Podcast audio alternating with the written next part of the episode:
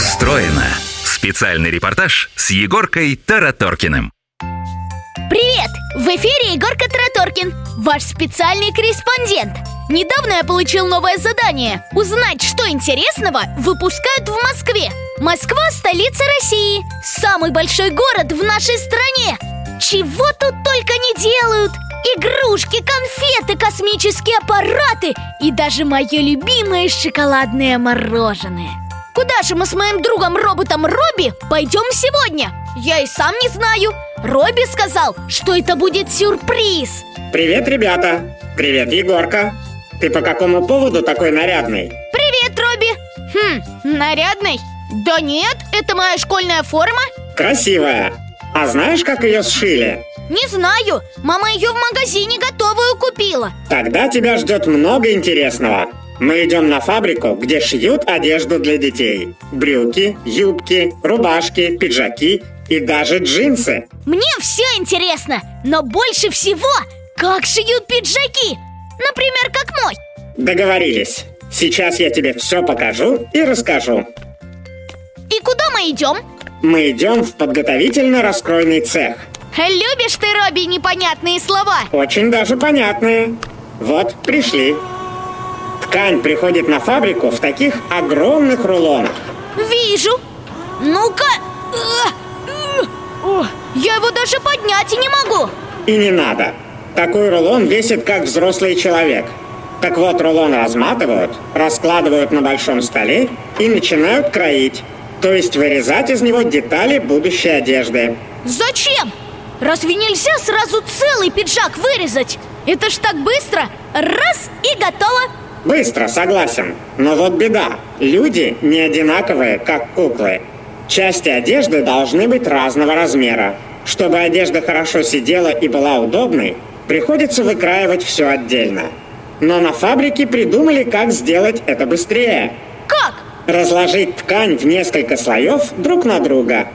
А, я тогда не сестренки кружочки для аппликации вырезал Сложил листок, чик-чик и сразу пять кружочков получилось Ткань могут и в 20 слоев сложить, потому что режут их не люди ножницами, а машина с большим ножом. А управляет этой машиной компьютер. Да так хорошо, что лишней ткани почти не остается. Робби, это волшебство какое-то Ну, не такое уж это волшебство. Это технологии. Пойдем смотреть, как дублируют вырезанные детали. Что делают? Потрогай воротничок у своего пиджака. Потрогал Э, Он м, твердый Плотный, потому что его дублировали, прошили или проклеили другой тканью. Так воротничок не помнется и не потеряет форму. Интересно Куда дальше пойдем? В самое главное место – швейный цех. Тут детали сшивают между собой, чтобы получился целый красивый пиджак. Сколько же тут швейных машинок И швеи Они по очереди сшивают детали. В итоге получается готовый пиджак. Почти. Не хватает только... Знаю, знаю Пуговицы надо пришить Да, и погладить. Кто же мятый пиджак купить захочет? Ну, как гладить, мне известно Мне мама показывала Вещи на фабрике гладят не утюгом, а специальным прессом. Ха, как здорово! Положил пиджак, сверху придавил и А это что шипит? Сжатый воздух. С его помощью пиджак чистят. Сдувают нитки, которые прицепились, пока его шили. Осталось проверить, все ли сделано хорошо. Швы ровные, пуговицы крепко пришиты, нитки не торчат. Вот теперь можно отправлять пиджак в магазин. Я и не думал, что обычный пиджак так сложно шить Да, непросто. И работает на такой фабрике много людей. Мы с тобой только швей видели. А есть еще дизайнер, который придумал, как будет выглядеть пиджак. Конструктор, он делает выкройки. Конфекционер, человек, который подбирает ткань. Технолог, он решает, на каком оборудовании и что зачем сшивать. Спасибо, Робби! Мне даже самому захотелось что-нибудь шить Попрошу бабушку научить У нее и машинка есть На этом все!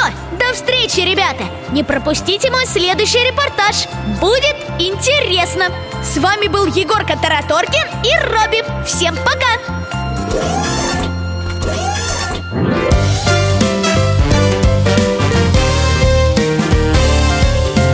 Как это устроено?